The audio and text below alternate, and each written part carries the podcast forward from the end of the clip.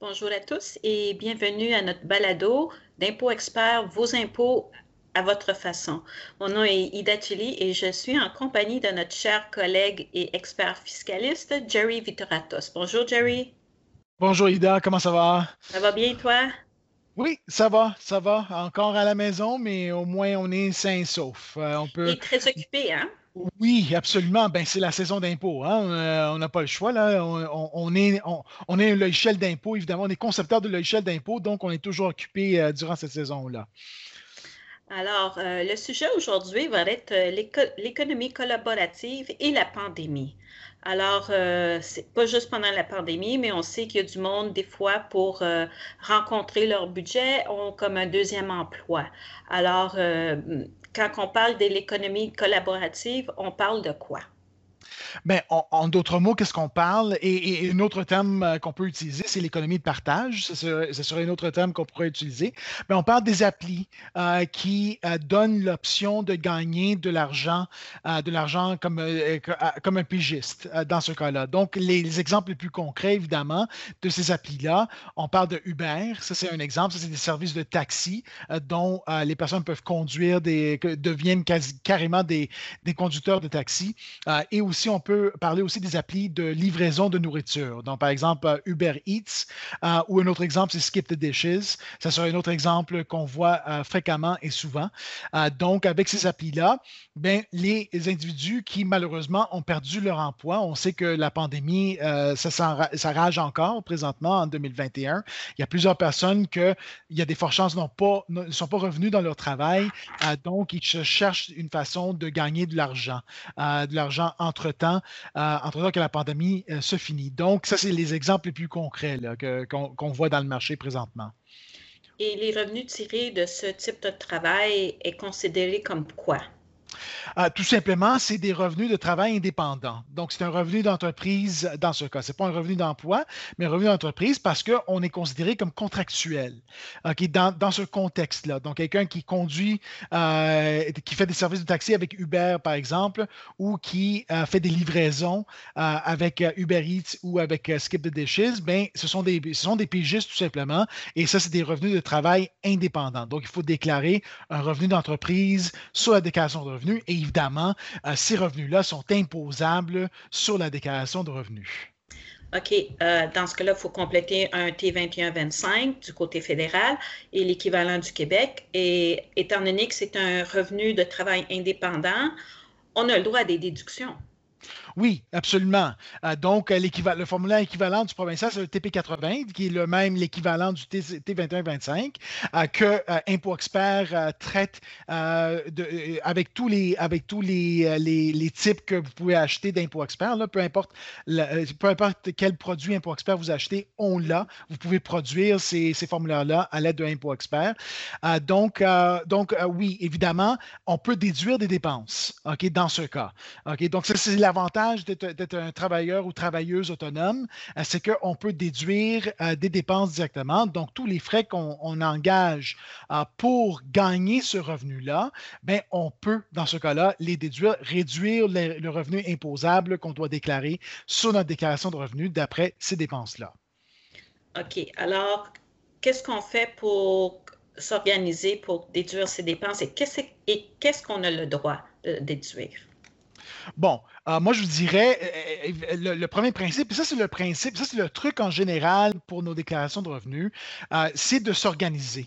OK? Et la façon de s'organiser, évidemment, c'est de trouver une bonne façon d'archiver tout les, la documentation qui est reliée à nos dépenses.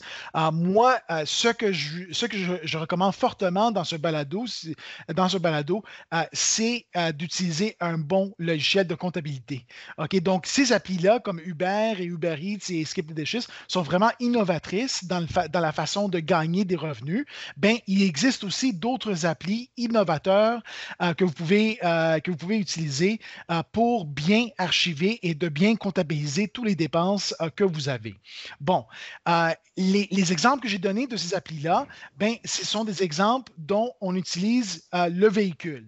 Donc, donc, le véhicule, dans ce cas-là, pour gagner ce revenu. Donc, premièrement, maintenant, ça prend un registre. Donc, le gouvernement va vous obliger de garder un registre pour le kilométrage que vous avez parcouru pour les fins d'affaires. Parce qu'évidemment, euh, quand vous utilisez ces applis-là, c'est quasiment sûr que vous utilisez votre véhicule personnel. Vous n'êtes pas comme un conducteur de taxi régulier, licencié euh, de taxi, euh, qui, a une, qui a un véhicule qui est dédié seulement au service de taxi.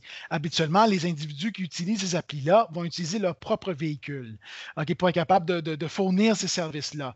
Euh, donc, à cause de cela, ça prend un registre. Et la première année que vous commencez à, gagner ces types de revenus-là, ben, le registre, il faut le garder toute l'année. OK? Donc, ça prend un registre toute l'année. Après la première année, ben, vous pouvez garder un registre représentatif que le gouvernement appelle euh, pour une période représentative euh, pour trois mois, pour un quart de l'année pour déterminer, en d'autres mots, le, pourcentage du kilométrage que vous avez parcouru pour les fins d'affaires. OK? Donc, ça vous prend ça. C'est important. Encore une fois, utilisez les applis qui sont dans le marché. OK? je vois comment faire. Il y a des applis là-dedans euh, qui sont très innovateurs, encore une fois, comme je l'ai mentionné auparavant. Euh, comme les, les, applis de comptabilité, vous avez aussi des applis qui vont garder ces registres-là pour vous ça, pourrait être en plus l'appli euh, de comptabilité que vous, que, vous allez chercher. OK? Donc, utilisez la technologie qu'on a euh, pour vos fins, euh, pour bien garder, pour bien loguer le registre et aussi vos dépenses. Bon, la grande dépense que vous allez avoir, la première, ça va être les frais de véhicule à moteur. Et donc, je l'ai mentionné, là, habituellement, avec ces applis-là, ça prend un véhicule. Euh, donc ça, ça va être les, gros frais que vous, allez, avoir. Bon, quels sont des frais, euh, quels sont quelques types de frais de véhicule à moteur qu'on peut, euh, réclamer? Bien, l'exemple qu'on peut utiliser, c'est par exemple les frais du carburant, les coûts d'entretien, les réparations. OK? Euh, frais, de, euh, frais de location, dans ce cas-là, si vous louez le, véhicule, euh, les primes d'assurance, les droits d'immatriculation et le, et le permis. Bon, si vous êtes propriétaire de votre véhicule, là, qu'est-ce qu'on peut faire? C'est qu'on peut amortir le véhicule. On peut prendre ce qu'on appelle la, la déduction pour amortissement. Donc, le gouvernement vous donne comme dépense euh, pour, pour, euh, propriétaires de, véhicules un certain pourcentage de la valeur du véhicule. C'est 30% habituellement de la valeur du véhicule euh, avec une méthode dégressive. Donc, c'est ça que vous pouvez déduire en termes de frais de, frais de véhicule à moteur. Et là, on revient un peu sur le registre. Pourquoi on doit garder un registre avec le, kilométrage que vous avez parcouru pour des fins d'affaires? C'est parce que tous les dépenses que je viens juste de mentionner on peut seulement les réclamer de façon proratée. Évidemment, si on n'utilise pas notre véhicule personnel entièrement pour l'entreprise. Il y a seulement un pourcentage de votre kilométrage euh, qui est relié à votre entreprise. Donc, pour ces dépenses-là, pour ces dépenses-là, vous avez seulement droit euh, au pourcentage d'usage à fin d'affaires de votre véhicule. Donc, si par exemple, vous conduisez votre véhicule 30% du temps euh, pour ces applis-là, ben, c'est seulement 30% de la valeur des dépenses que je viens juste de mentionner qu'on peut réclamer. OK. Alors, il euh, faut quand même garder tous nos reçus et un, très bon suivi de toutes les factures qu'on a pour ces dépenses. Oui, absolument. Et, encore une fois, c'est là que je reviens sur les applis. OK? Vous avez des applis qui peuvent archiver de façon automatique ces dépenses-là. Par exemple, ces reçus-là, vous avez des applis dont on peut prendre des photos directement avec notre téléphone intelligent et les archiver directement dans ces applis. OK? Donc, c'est pour ça que je vous recommande fortement d'aller chercher ces applications-là de comptabilité ou d'archivage. La technologie est là. Vous avez tout simplement à trouver le bon euh, qui vous convient euh, pour être capable de bien comptabiliser et archiver toutes ces dépenses-là. Et maintenant, pour les frais de bureau à domicile, est-ce que euh, peuvent-ils être réclamés et qu'est-ce qu'on peut réclamer? Donc, la réponse est oui. Donc, on avait vu avec, avec, euh, avec euh, l'autre balado qu'on avait fait euh, précédemment, les frais de bureau à domicile pour les employés. Donc, vous avez, comme, entrepreneur, comme travailleur ou travailleuse indépendante, ben, vous avez le droit de déduire les frais de bureau à domicile aussi. Puis en plus, les types de frais qu'on peut réclamer sont plus élargis. Euh, versus un employé, par exemple.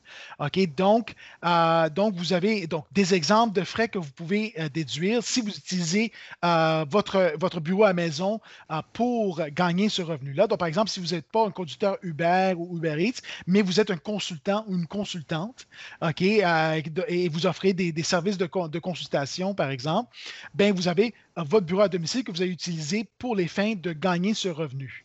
Donc, donc certains frais que vous, pouvez, euh, que vous pouvez réclamer, les frais d'entretien comme le chauffage, l'assurance habitation, c'est un autre exemple si vous êtes propriétaire ou même locataire dans ce cas, euh, électricité ou chauffage, euh, produits de nettoyage aussi pour le bureau aussi.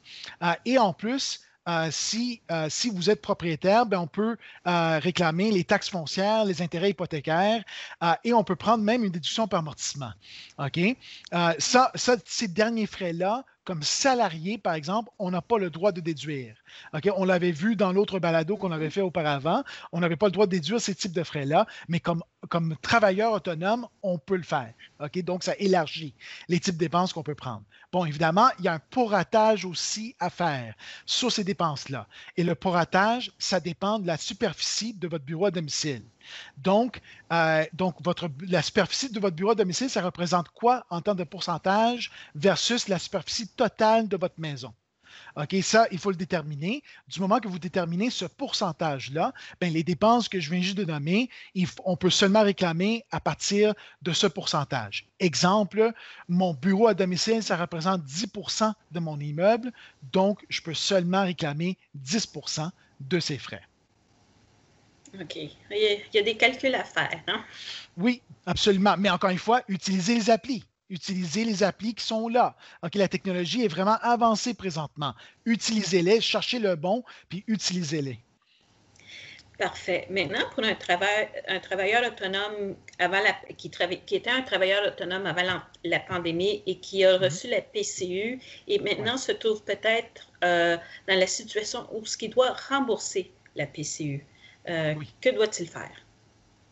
Bon, euh, dans ce cas-là, le gouvernement a, fait une annonce, donc une, bonne annonce dans ce cas, parce qu'il y avait une confusion en termes, euh, il y avait une confusion en termes de le seuil d'admissibilité sur ces revenus-là. Donc, pour être capable de, de, recevoir la PCU l'année passée, mais ça prenait un certain montant de revenus gagnés, que ce soit un revenu d'emploi ou un revenu de travail indépendant. OK? Donc, pour le gouvernement, ce seuil-là était basé sur le revenu net. Mais malheureusement, le gouvernement n'a pas n'a pas précisé que c'était sur le revenu net. Donc, plusieurs personnes qui avaient gagné un revenu brut au-dessus de ce seuil-là se pensaient admissibles à la PCU, alors que finalement, le calcul n'était pas basé sur le revenu brut, mais le revenu net malheureusement. Donc, à cause de ces confusions-là, plusieurs personnes ont tombé, euh, ont, tombé dans euh, le remboursement. D'autres mots, ces personnes-là étaient obligées de rembourser la PCU parce qu'ils ne rejoignaient pas euh, le seuil d'admissibilité. Et le seuil c'était euh, d'avoir un revenu de travail indépendant d'au moins 5 000 en 2019 ou en 2020. OK? Donc, donc ce seuil-là de 5 000, c'était basé sur le revenu net, mais finalement, euh, euh, plusieurs personnes pensaient que c'était sur le revenu brut parce que l'annonce ne le précisait pas. Donc, les bonnes nouvelles dans ce cas, c'est que le gouvernement a changé d'avis et là, ils l'ont ramené, ils n'ont pas, l'ont pas ramené, ils ont changé tout simplement la définition au revenu brut. Euh, donc, finalement, ces personnes-là qui étaient, obligées de repayer ne sont plus obligées de repayer. Donc, ça, c'était la bonne nouvelle. C'était une annonce qui était faite en fin décembre l'année passée. Bon, autre nouvelle, c'était l'allègement sur les intérêts. OK, donc, euh, donc qu'est-ce qui, qu'est-ce qui arrivait dans ce cas-là? C'est que les personnes qui recevaient la PCU, on sait qu'il n'y avait aucun prélèvement à la source sur ce revenu-là, malheureusement. il n'y avait pas de prélèvement à la source. Donc, tous les employés, par exemple, pour ceux qui nous entendent, que vous travaillez, vous avez un revenu d'emploi, on sait qu'on paye nos impôts fédéraux et provinciaux, on les paye sur notre paye. C'est retiré de notre employeur et c'est versé aux deux paliers du gouvernement. Bon, malheureusement, avec la PCU, il n'y avait pas ce prélèvement-là à la source. Donc, automatiquement, si vous avez reçu cette PCU-là avec d'autres revenus, mais automatiquement, vous n'avez pas assez payé d'impôts durant l'année. Vous tombez carrément dans le montant dû parce que n'oubliez pas que la déclaration, c'est une conciliation que vous effectuez avec le gouvernement. vous déterminez sur votre déclaration de revenus si vous avez trop versé, et là, c'est un remboursement, ou si vous n'avez pas assez versé au gouvernement durant l'année, et là, c'est un montant dû. Bon, si on est employé, habituellement, on tombe dans le remboursement parce qu'on a versé cet impôt-là durant l'année. Mais avec la PCU, on n'a rien versé durant l'année. Donc, automatiquement, vous n'avez pas assez payé, vous n'avez pas assez perçu durant l'année. Et dans ce cas-là, vous tombez dans un montant dû quasiment automatiquement. si, vous, avez reçu la PCU avec d'autres revenus euh, euh, durant l'année. Donc, le gouvernement a annoncé un allègement pour ces individus-là euh, qui doivent payer un montant dû sur la déclaration de revenus, mais qui ont reçu des prestations reliées à la COVID-19 comme la PCU, que ces personnes-là ne vont pas payer des intérêts. Donc, il y a un allègement sur les intérêts sur un montant dû jusqu'au 30 avril 2022. Donc, euh, en d'autres mots, vous n'êtes pas obligé de payer votre montant dû immédiatement. Vous pouvez attendre jusqu'au 30 avril 2022 et aucun intérêt va être chargé sur ce montant dû. Euh, bon, donc le critère d'admissibilité pour cet allègement-là, c'est que premièrement, vous avez montant dû, évidemment. Deuxièmement, vous avez reçu des prestations reliées à la COVID, donc la PCU, la PCRE, l'assurance emploi, etc., etc., etc. L'autre critère, c'est que votre revenu imposable pour l'année 2020 ne dépasse pas le seuil de 75 000. Donc, ça, c'est l'autre, euh, ça, c'est l'autre prérequis pour être capable de, se prévaloir de cet allègement-là. Alors, cet allègement affecte vraiment les personnes qui ont reçu la, PCU ou, un, revenu du gouvernement. Oui, ben, n'importe quelle prestation qui est reliée à la COVID. Donc, si c'est relié à la COVID, donc ça pourrait être l'assurance emploi, ça pourrait être une assurance maladie, euh, de l'assurance emploi, ça pourrait être la PCU ou le programme qui a remplacé la PCU plus mm-hmm. tard, qui était la PCRE. Donc, peu importe qu'est-ce que vous avez reçu, si vous, si vous aboutissez avec un montant dû, bien, vous avez un, un allègement sur les intérêts. Donc, vous n'êtes pas obligé de, de, de, payer immédiatement votre montant dû. Vous pouvez attendre jusqu'au 30 avril 2022 et aucun intérêt est chargé. Alors, ça ne nous applique pas si on a une somme due, moi puis toi. oui, non, non, euh, ben, si, on a un remboursement, on est correct. Mais, mais non, non, mais, si on doit payer. si on doit, oui, oui, non, non euh, ben, ben, ça, s'applique si vous, si vous avez à payer et que vous avez, euh, et que vous avez dans ce cas-là, vous avez reçu ces prestations-là. Ça s'applique dans ce cas. OK. C'est beau. Alors, je pense que ça, ça, ça, fait un bon tour de tout euh, qu'est-ce qui est considéré l'économie collaborative? Est-ce que tu aurais autre chose que tu voudrais ajouter ou euh, mentionner à nos euh, écouteurs? Bon, euh, l'autre chose à, mentionner, bien évidemment, on a beaucoup de ressources euh, sur notre site web euh, pour être capable de, voir, par, exemple, le sujet d'aujourd'hui. Ça fait, aussi partie d'un article de blog qu'on a sur notre site web, sur impoexpert.ca. vous allez dans la section, dans trucs et astuces. Ou est-ce que je le dis conseil? Non, conseil et outils, j'oublie tout le temps cette partie-là. Donc, conseil et outils, vous avez une option qui s'appelle blog d'impôt expert. On a écrit un article là-dessus avec tous les détails, incluant l'allègement que je viens juste de mentionner aussi. N'hésitez pas d'aller sur notre site. On, on, a aussi un lien dans la description de ce balado. On a un lien direct à l'article de blog. N'oubliez pas d'aller sur notre, sur notre site aussi pour euh, Parlons impôts. Encore une fois, dans le même onglet conseil et outils, on a une section qui s'appelle euh, Parlons impôts, dont on, répond à plusieurs questions fiscales euh, que vous avez. Donc, n'hésitez pas à aller chercher ces outils-là directement sur notre site web impoexpert.ca. Ben, merci beaucoup, Jerry. Euh, c'est beaucoup d'informations. Alors, on, te remercie et on se voit dans deux semaines. Oui, absolument. Merci beaucoup tout le monde. Merci. Au revoir. Bonjour.